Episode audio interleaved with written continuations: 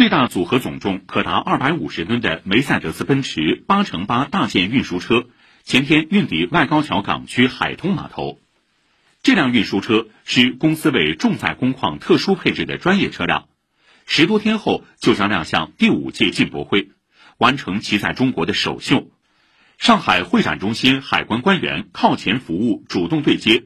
通过进博专窗第一时间受理单证申报，保障展品快速通关。以上由记者姚一凡、通讯员张林报道。